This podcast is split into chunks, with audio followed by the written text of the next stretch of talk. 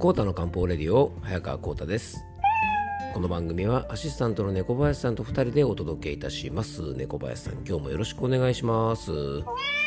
はいよろしくお願いいたします、えー、今回はですね前回に引き続きリスナーさんからのご質問にお答えさせていただく質問回答会、えー、徐々に心と体のキャパシティを増やすにはの、えー、後編をですねお届けしていきたいと思います。えー、さてですね、猫林さん、の先日ですね、ちょっとあの蜂に刺されたなんて話をしましたよね。うん、実はですね、リスナーの方からですね、蜂に刺された時にどんな対処を行ったのか、まあなんかね、対処法を行ったか知りたいなんてメッセージをいただいたんでね、あの、ちょっとここで簡単に紹介したいなと思います。あの最初にお伝えしておきますがねあの驚きの対処法とかですねなんか秘伝の塗り薬で驚きの回復とかって言ったらね、まあ、猫林さんそんなに面白い話じゃないんですよね。ということでね、まあ、あの本当一般的な対処法になりますが一応どんな風にしたかってお話だけしたいと思います。えー、日曜日にですね庭に植えてあるですねなんかオリーブだかユーカリだかちょっとねよくわかんないんですけどあのその植木をですね手入れしてたら、まあ、蜂に刺されちゃったんですけどね。あの幸い軍手をしていた右手の甲を刺されてですねあのすぐそばに、まあ、庭のね水道があったのでそこであの刺された周辺というかですねもう右手全体をですねよーく洗い流しました。流水でねずっと流水で洗い流しました。でその後に直接患部には触らずにですね刺された周辺をこう押し出すようにね流水で流しながら押し出すようにあのちょっとこう押してですね、まあ、少しこう毒を出すようなねイメージであの押し洗いをちょっとしました。でその後ですね抗ヒスタミン剤が入った塗り薬ですねバイクがうるさいですね賑やかですね。聞こえますか？皆さんね。はい。あの若いですね。意外とおじさんかもしれないですよね、うん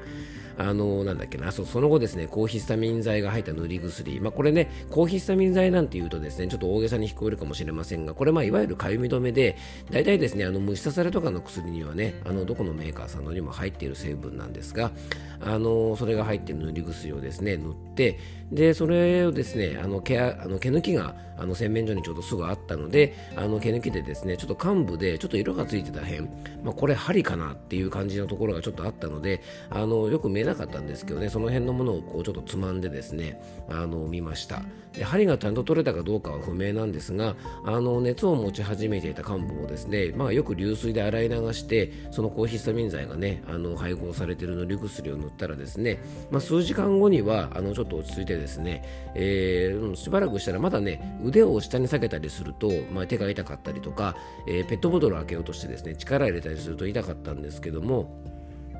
お昼過ぎに刺されたところもですね夜ご飯食べるぐらいの時間になったらもう全然落ち着いてですねあの腫れもせずにちょっと熱は持ってたかなぐらいであの翌日にはですね違和感も熱感も全くなくなって月曜日にはね落ち着いてたんですね。なので、まあ、やっぱりですねあの初動がすごく大事だなっていうのはあの今回すごく思いました。昔はね猫林さんね蜂に刺されたらですねあのおしっこをかけろなんていうですね話がありましたよね。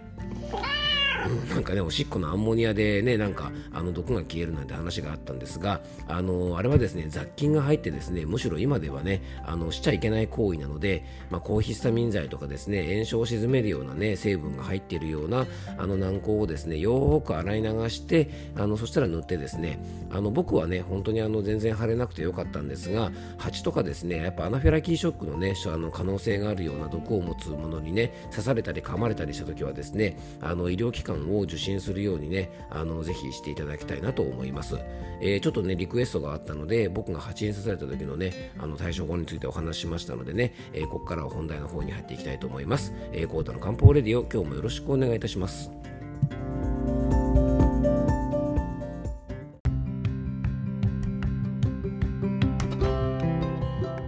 ということでね、今日の本題の方に入っていきたいと思うんですが、まあ、これからですね、ちょっとね、秋にかけてですね、涼しくなってきてね、結構山に出かけたりとかね、キャンプ行ったりなんて方も多いと思うので、やっぱりあの虫刺されというのはですね、結構バカにならないので、まあ、必ずキャンプに行くときはですね、まあ、そういうね、あの蜂とかに刺されたようにですね、まあ、塗り薬とか、まあ、毛抜きとかですね、あのできるだけあのすぐにね、まあ、皮とかでもいいと思うのでね、あのすぐにですね、患部をよく洗ったりするようなね、まあ、そういう心がけだけはあのしといた方がいいんじゃないかなと思います。はい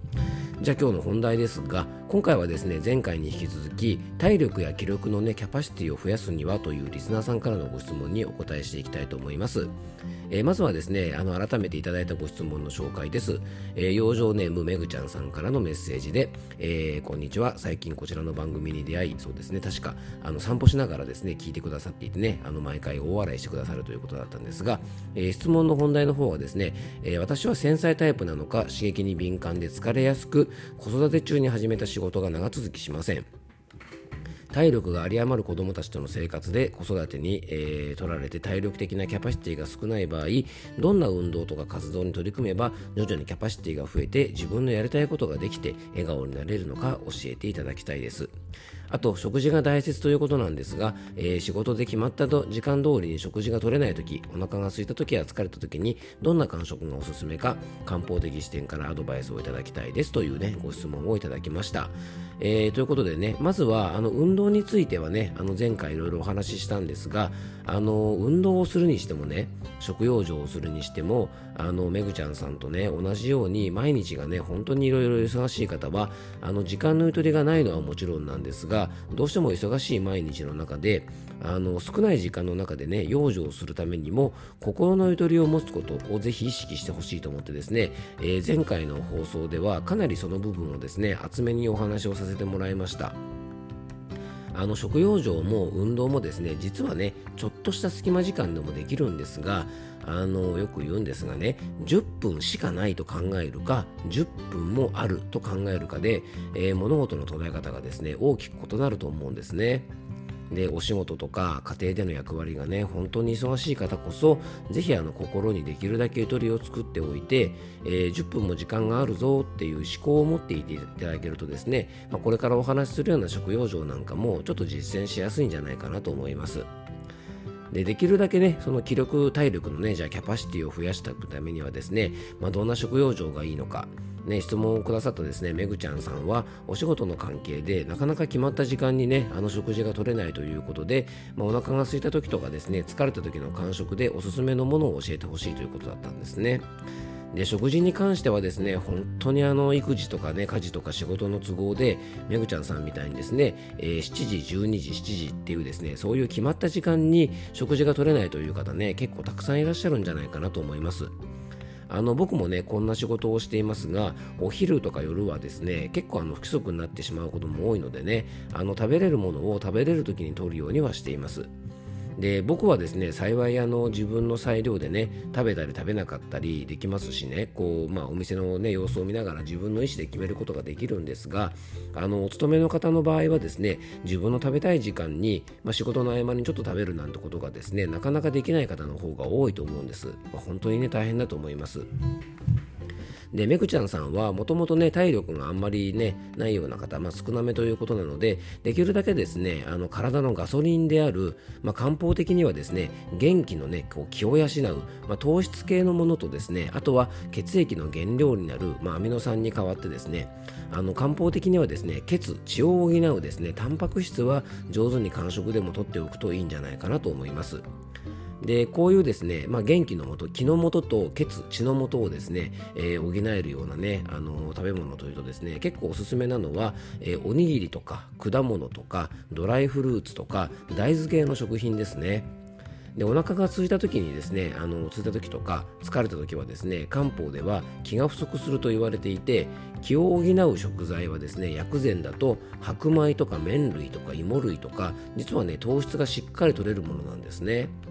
なのであのちょっと感触でおすすめなのはねこれから旬のさつまいもとかね、えー、甘栗なんかもすごくいいと思いますしね。あのじゃがいもとかあと小さいおにぎりなんかはね持ち運びもしやすいので結構感触にはおすすめです。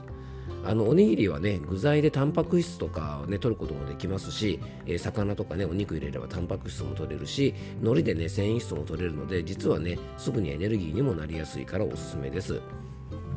ラップなんかでねこう小さくして持ってったりとかあのそういうねお芋類とか小さめおにぎりなんかを休憩時間にねあの食べられる時でいいのでねちょこちょこ食べておくとあのエネルギー補給になるんじゃないかなと思います。で果物もね非常に優れていて、えー、水分とか糖質とかねミネラルとかビタミン補給にも果物にはなるので、えー、タッパーなんかにねちょっと入れて持参して、まあ、小腹が空いたら食べたりするとね疲労回復にも役立つんじゃないかなと思いますでドライフルーツとかねナッツ類も持ち運びしやすいですし栄養価もねカロリーもしっかり取れる食べ物なのであの結構おすすめのおやつですあのお菓子とかね菓子パンとかを食べるよりも結構今ね紹介したようなものは栄養バランスもいいのでね結構おすすめであのお子さんのおやつなんかにもですねあの使うといいかもしれませんよね。で本来であればね決まった時間に食べることがやっぱりいいんですがもうどうしようもないこともねたくさんありますしやっぱね、うん、世の中の中でちゃんとした時間にちゃんとご飯が食べれる方っていう方がですねまあなんか意外と少ないんじゃないかなと思います。ね、仕事や家事とか育児の、ね、都合なのでどうしても食事時間が、ね、あの乱れちゃうことって結構あるので、まあ、それに対してねこんな時間にご飯なんか食べちゃってっていう風にあに罪悪感とかを、ね、感じる必要はないと思います。あと太るのが気になるようでしたらね朝昼しっかり食べて夕方ぐらいにね間食が取れるようなら取って夜の量を減らすことでねあの十分肥満対策にもなりますしあのめぐちゃんさんはねお散歩中にこの番組を聞いてくださっているということでねあの本当に嬉しいと思うんですがあのね、ちょっとこう散歩をしたりとかですね、ポッドキャストを聞いたりとか、まあ、そういうね、気持ちのゆとりが作れる方はですね、きっとね、感触なんかも合間合間を見てですね、えー、きっと取れると思いますのでね、あのよかったら参考にしてください。あのすごくねストレスフルになってしまうと冒頭にちょっとお話ししたようにですね10分歩く時間があってもですね時間がないっていう思考になっちゃったりとか下手するとですねねあのポッドキャストなんて忙しくて聞いてる暇がないなんていうところまでね結構あの追い込まれちゃう方もいらっしゃるんじゃないかなと思います。ね、リラックスできてる方からするとね例えばポッドキャスト聞いたりするのなんかも、まあ、洗濯とかお料理とかねあの片付けしてる掃除中でも、ね、あの結構ポッドキャストなら聞けるのになんて思っちゃうかもしれませんがあの誰しもね心にゆとりがねあるわけではなくてやっぱ心のゆとりがなくなる時ってね結構そんなもんなんですよね。なので体調を整えて疲労を取り除くことでね心にもちょっとゆとりができると思います。で前回ですねちょっとドラクエのようなゲームでねあのレベル上げなんて話もありましたがレベル1からレベル30にはですねドラクエとかでも急に上がりません。あのコツコツやってると確実に体のレベルはねでもちゃんと上がっていきますからあの体力もついていきます。なのでねちょっとこうまとめると忙しい方こそですねあの時間の棚卸しを1回行って、まあ、自分のね自由にできる時間がどれくらいあるかでそれ以外をあのそのねあのそういった時間をですね結構無駄に使ってないかなって確認して時間の整理を行ってあとはですねもうご飯なんか食べてる時間がないとかね運動なんてする時間がないっていうぐらいあの逆にね自分の精神心がねちょっと追い込まれてないかっていうことをですねあのちょっと見つめ直してみるといいんじゃないかなと思います。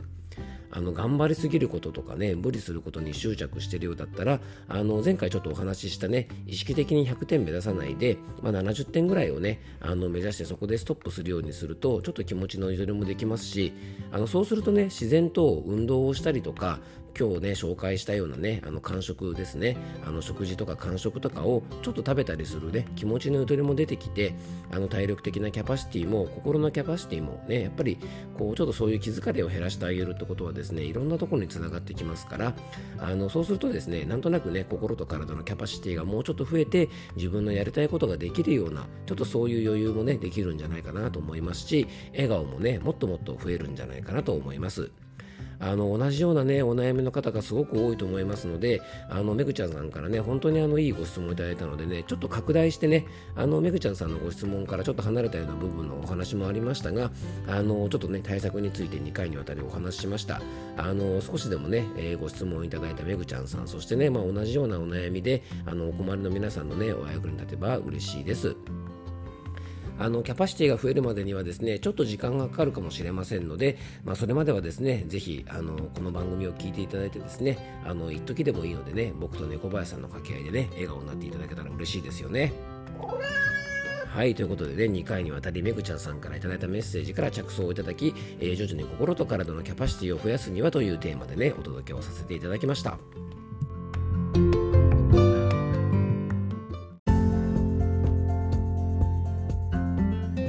はい、ということでね、クロージングのお時間です。今日はですね、猫林さんね、冒頭ちょっとあの蜂に刺された時の対処法のお話と、えー、本題の方でですね、結構長くなっちゃいましたよね。